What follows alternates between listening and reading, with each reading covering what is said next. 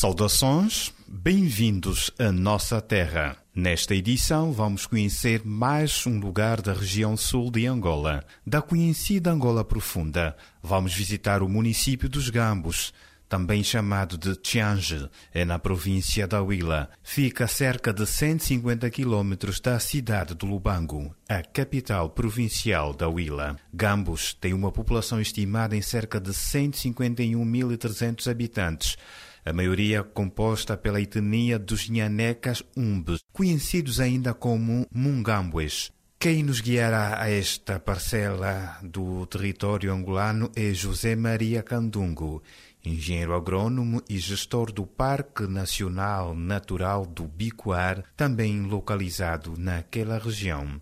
Vamos conhecer os gambos. Os gambos têm uma caracterização semiárida, pouco arenoso, com chuvas muito baixas. O forte da região dos Gambos é a pastorice, bovinos, caprinos, é o forte desse município. A agricultura familiar é de sustentação.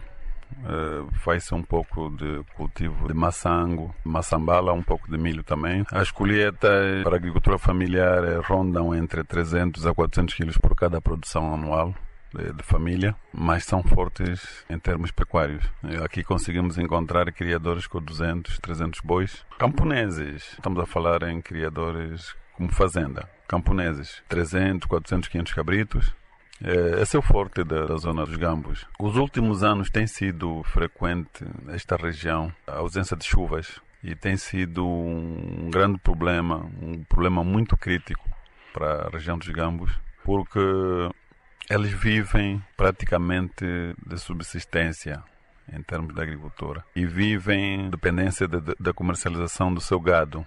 Quando não há chuvas, não há pastos para este gado, não conseguem ter água para este gado, não conseguem produzir os tais 400 quilos de maçango ou 300 que eles fazem o normal ano. Então complica um, tudo. Obrigado, engenheiro José Maria, por esta caracterização da região dos Gambos.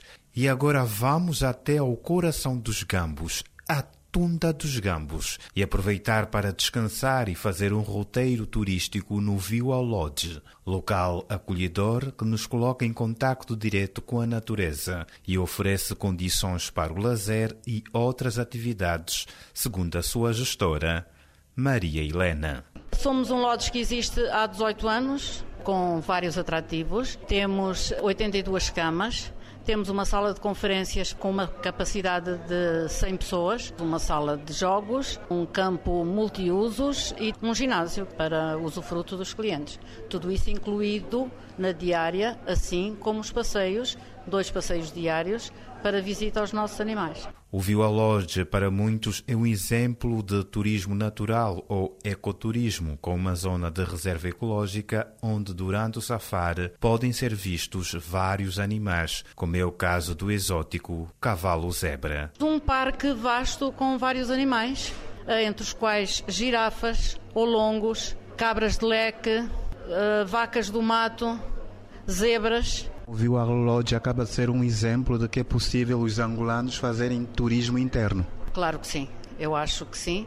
E para ver animais não precisamos de ir à Namíbia, porque nós temos aqui também. Fazer turismo cá dentro é necessário e nós gostamos. Marilena, gestora do Vila Lodge, localizado na Tunda dos Gambos, na província da Huila, na fronteira com a província do Cunene, no sul de Angola, lugar onde se respira a natureza.